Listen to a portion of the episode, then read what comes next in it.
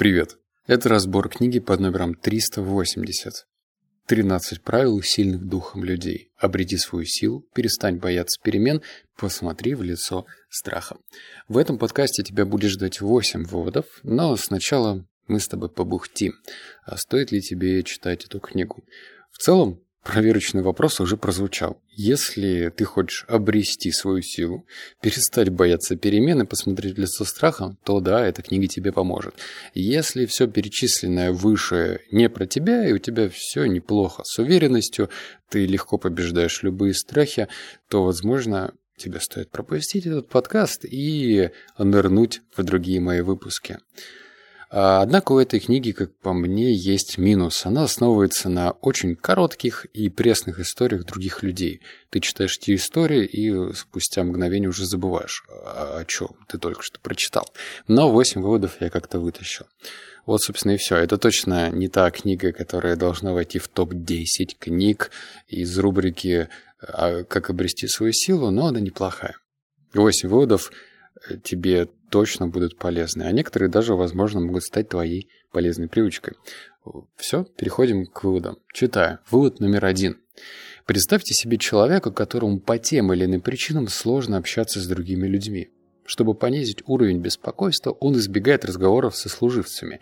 Чем меньше он с ними говорит, тем меньше они вызываются разговаривать с ним. Когда во время перерыва он проходит по коридору, и никто с ним не разговаривает, он думает, что плохо вписывается в социальное окружение. Чем больше он думает о том, как он неуклюж, тем больше нервничает. С ростом беспокойства также растет его желание избегать служивцев, замкнутый круг. Чтобы разобраться в себе, вы должны узнать, каким образом ваши мысли, поведенческие модели и чувства переплетены между собой. Как подчас они действуют совместно, создавая опасную нисходящую спираль, описанную в пирамиде выше. Поэтому для развития силы духа и здоровой самооценки необходим трехсторонний подход. Первое. Мысли. А, различия иррациональных мыслей и их замена более реалистичными. Второе поведение, вести себя позитивным образом, несмотря на обстоятельства. И, наконец, третье – эмоции. Управлять эмоциями, а не позволять им управлять вами. Что можно из этого вывода вытащить?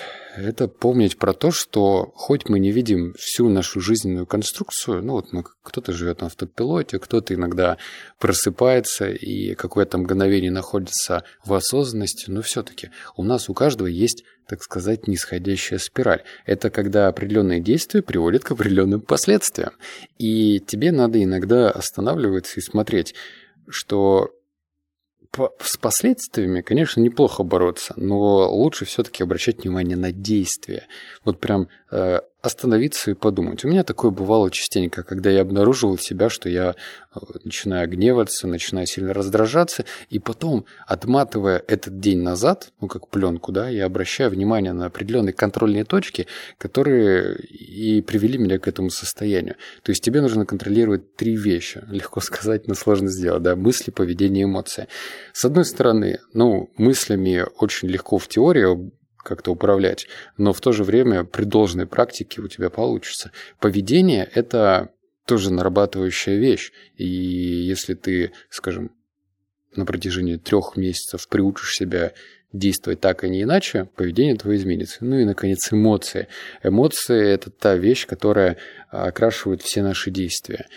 Ты же, наверное, не будешь со мной спорить, что, скажем, если ты делаешь свою работу с радостью, вот прям с настоящей искренней радостью, то и получается у тебя работа значительно лучше, чем если бы ты раздражался, был в гневе или был подавлен. Поэтому вот эти три вещи – это твои спасательные круги в этой жизни. Вот номер два. К несчастью, нытики не могут жить без компании, и порой жалость к себе становится бравадой. Разговор превращается в состязание, где лицо, переживавшее наибольшую травму, получает жетон победителя. Жалость к себе также может послужить поводом для отказа от ответственности. Жалуясь боссу на несправедливую жизнь, подчиненный может тешить себя надеждой, что в будущем с него меньше спросят. Иногда жалость к себе проявляют с целью вызова. Люди как будто рассчитывают, что если они заявят о своих проблемах, они напомнят Вселенной, что заслуживает лучшей участи, но мир устроен иначе. Нет такого высшего существа или человека, который следит к нам э, следит за нами с неба и сделает так, чтобы каждому в жизни досталось по справедливости. Давай объясню. Э, понятное дело, что справедливость относительная.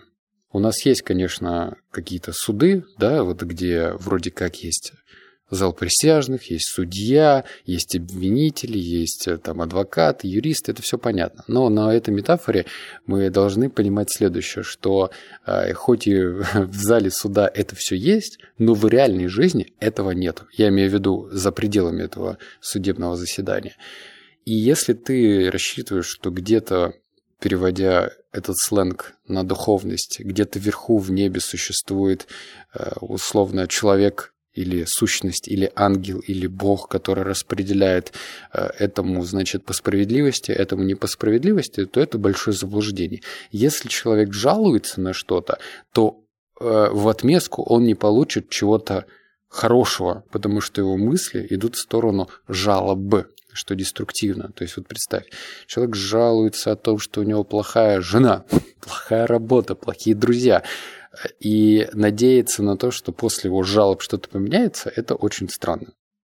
Это как вот если человек, например, э, ну, скажем, ехал за рулем, и у него там, ну, например, заглох двигатель. Если он просто будет жаловаться о том, что у него старая машина и старые детали, и вообще все сломалось, то вряд ли она починится, если он не отправит свою машину на ИСТО, правильно? Э, не отправит к автомеханику. То есть жалобы ни к чему не приводят. И если ты зафиксируешь это и будешь ну, мыслить следующим образом, что а, подчеркивание тех вещей, за которые ты благодарен, они будут в твоей жизни появляться больше. А жалуясь на что-то, вещей, на которых ты будешь жаловаться еще больше, прирастет. То есть все очень закономерно. Где твое внимание, где твой фокус, там и результат. Фокусируешься на жалобах, больше вещей получаешь, на которые будешь жаловаться. Вот номер три. Почувствовав жалость в себе, переключите канал. Заметив появление чувства жалости к себе, сосредоточьтесь на чем-то другом. Не позволяйте себе продолжать думать, что жизнь несправедлива или что она должна быть другой.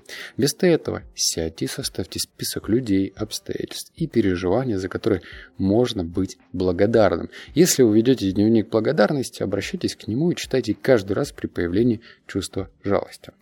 В этом выводе мы с тобой сейчас будем опираться на метафору переключения канала.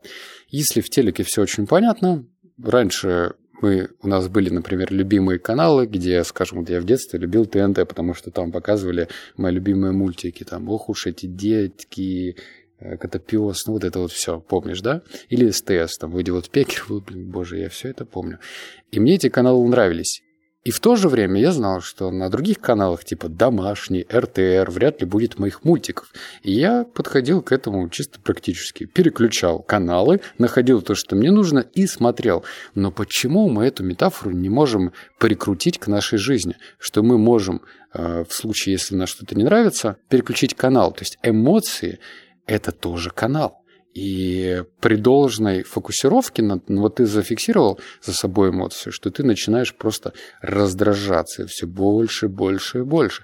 Представь, что в этот момент у тебя в руке появляется невидимый пульт, и ты можешь переключить этот канал жалоб на что-то другое. И я рекомендую просто это попробовать, потому что эмоции, они где? Они прежде всего в голове. То есть ты же не можешь увидеть эмоцию. Э, никто не подходит к тебе с табличкой «вот сейчас нужно гневаться» или «вот сейчас нужно смеяться». Эмоции у тебя внутри. Почему ты не можешь тогда через метафору, внутреннюю метафору переключения канала попробовать с этим разобраться? И вот это самое лучшее время, чтобы поставить сейчас лайк, если какой-то из выводов тебе уже понравился или заставил тебя что-то переосмыслить. В Телеграме это делается легко. Вот. Вывод номер четыре. Приняв решение, что никто, кроме вас, не вправе контролировать ваши чувства, вы тем самым расширяете свои возможности и права. Вот еще несколько методов сохранения внутренней силы, которые помогут стать более уравновешенными и уверенными в себе. Принимая ответственность за свое поведение, вы становитесь подотчетным за прогресс движения к цели. Вас никогда не заставят сделать что-то, чего вы не хотите, используя ваше чувство вины или предположение о том, чего хотят от вас другие. Вы сможете посвятить свое время и энергию вещам, которые выбрали вы сами. Вам не придется обвинить других людей за потраченное время или испорченный день. Сохранение личной силы снижает риск депрессии, беспокойства и прочих проблем, связанных с психическим здоровьем. Многие проблемы связаны с чувством безнадежности и беспомощности. Решив не отдавать другим людям и внешним обстоятельствам силу управлять вашими чувствами и поведением, вы тем самым укрепите свое психологическое и психическое здоровье. Вот и все. И давай мы сейчас с тобой тоже попробуем этот вывод перенести в плоскость действий. Вот смотри, испытываешь ли ты тревогу, например, да? Ты можешь задаться вопросом, а это я тревогу испытываю сам или эту тревогу мне кто-то навязал со стороны? И такое может быть. Что я имею в виду? Например, ты посмотрел какие-то новости, значит, это тревога, навязанная со стороны. Или ты послушал доводы своего приятеля или друга, который рассказал тебе плохой расклад будущего современной России, и ты тоже начинаешь себя чувствовать уныло. Что это значит? Это значит, что ты, опять же, передал бразды правления кому-то со стороны. А если ты будешь расценивать все приходящие эмоции как твое не твое, то ты очень смело можешь их ранжировать. Вот если это не твое, на помойку. Если это твое, с этим можно работать. Понимаешь, да? То есть я тебе сейчас не говорю, и автор не говорит, что нужно работать со всеми эмоциями. Здесь есть лайфхак. Ты можешь работать только с теми эмоциями, которые пришли изнутри, которые сами собой появились благодаря твоим мыслеобразом, благодаря тому, что ты размышляешь на ту или иную тему. А если кто-то тебя подсадил на неприятную тему, то значит это эмоция со стороны, ее просто нужно выбросить. С ней не нужно вообще работать, потому что она не твоя.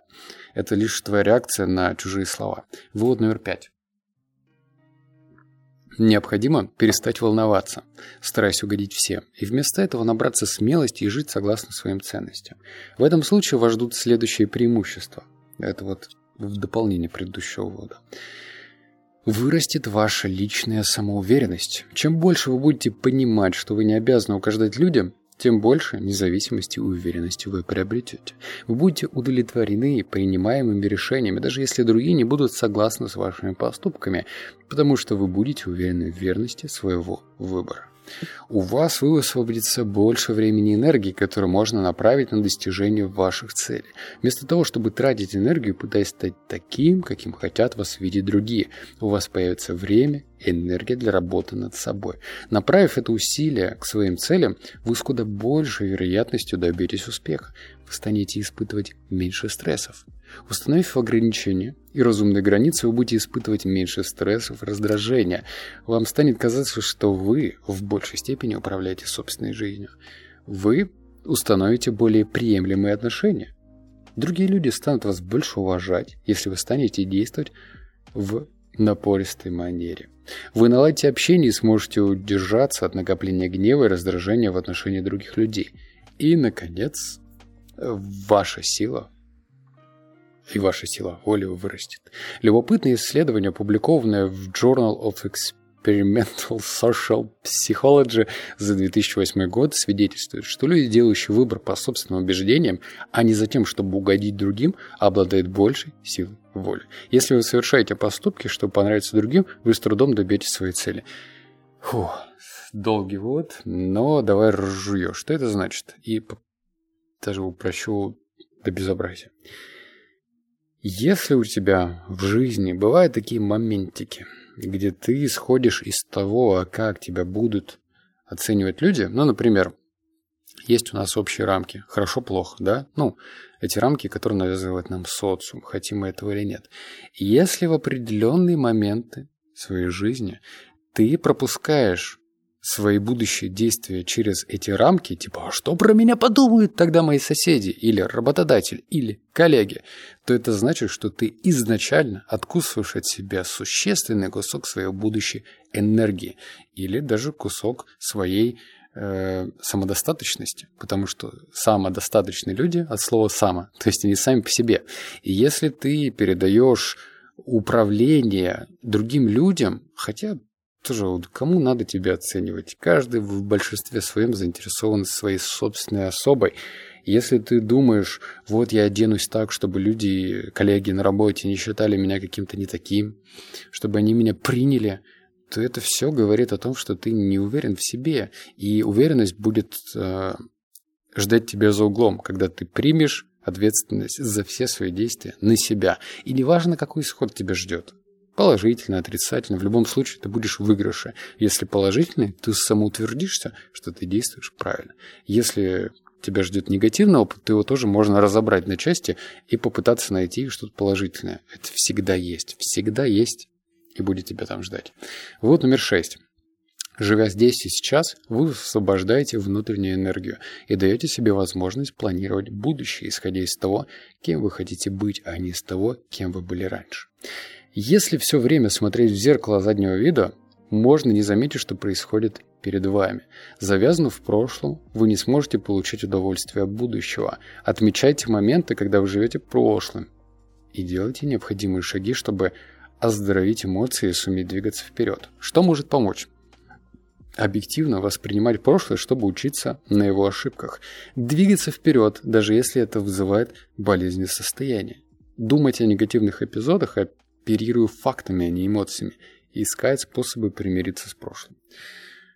А давай все-таки будем придерживаться этой же метафоры с вождением автомобиля. Вот представь, чтобы тебе, ну, грубо говоря, безопасно доехать из точки А до точки Б, и зная маршрут, да, вот что тебе нужно, скажем, ехать по прямой, э, Самая безопасная стратегия – это, условно, придерживаться одинаковой скорости, одного рядом, не лихачить на дороге, просто вот ехать с определенной скоростью, скажем, в правом ряду.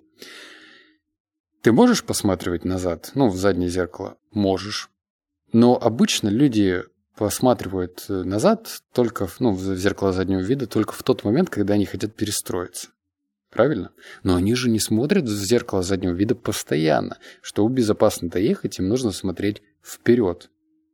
Большинстве своем. Ну, то есть в большую часть времени смотрят вперед.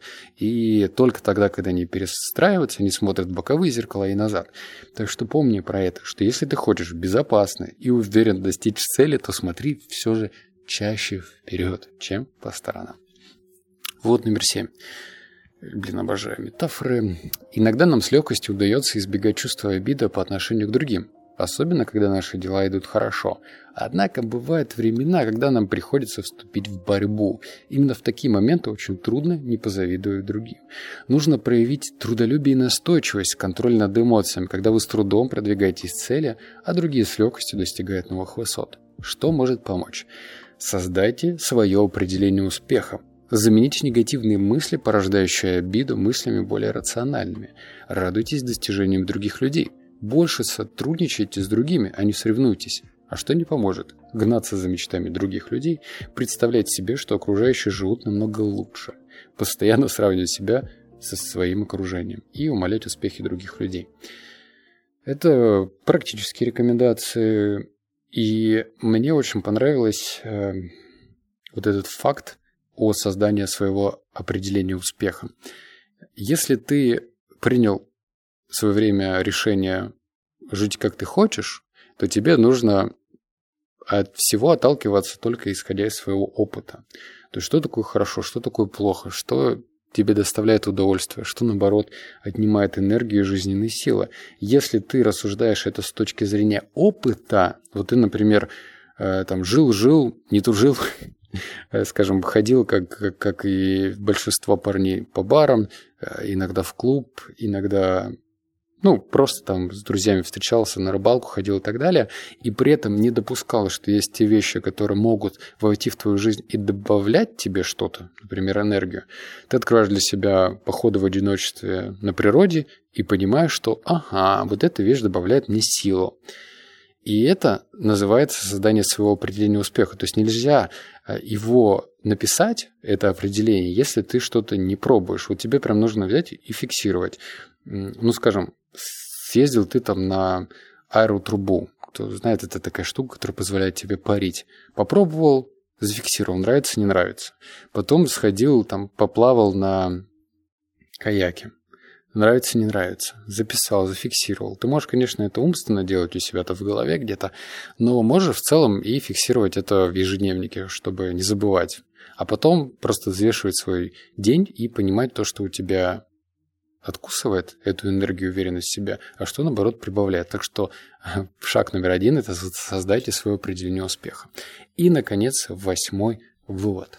Время, проведенное в одиночестве, питает творчество. Многие успешные художники, писатели и музыканты благодаря уединению совершенствуют свое мастерство.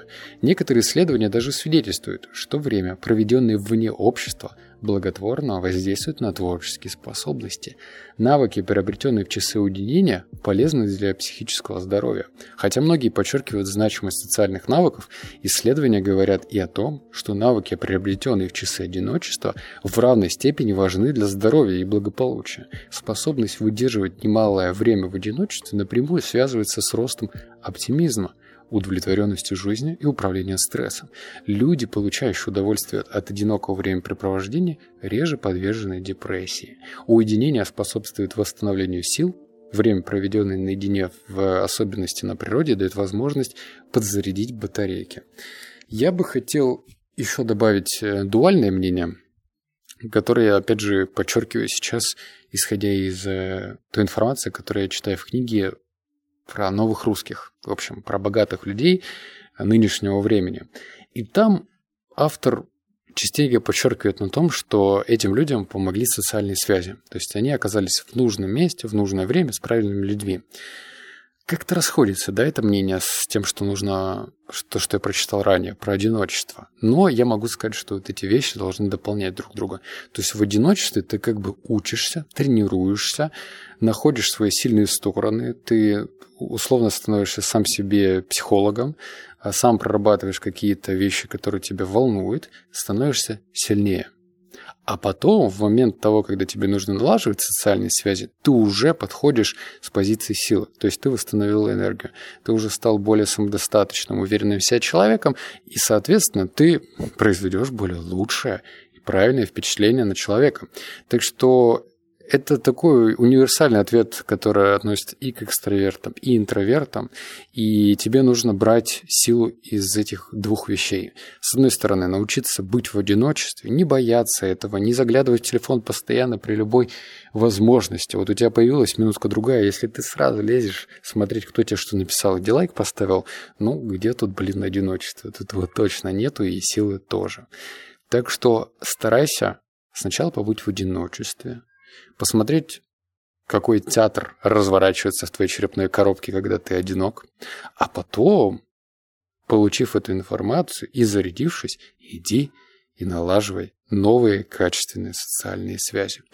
Так, и на этом моменте я бы хотел, чтобы ты, мой дорогой слушатель, зафиксировал что-то. Какой из выводов тебе понравился, какой ты посчитал важным и интересным, и лучше эти выводы зафиксировать в комментарии. Это самое лучшее подспорье, чтобы запомнить это. А если ты запомнишь, то с большей вероятностью ты это внедришь в жизнь. Так что не стесняйся оставлять комментарии.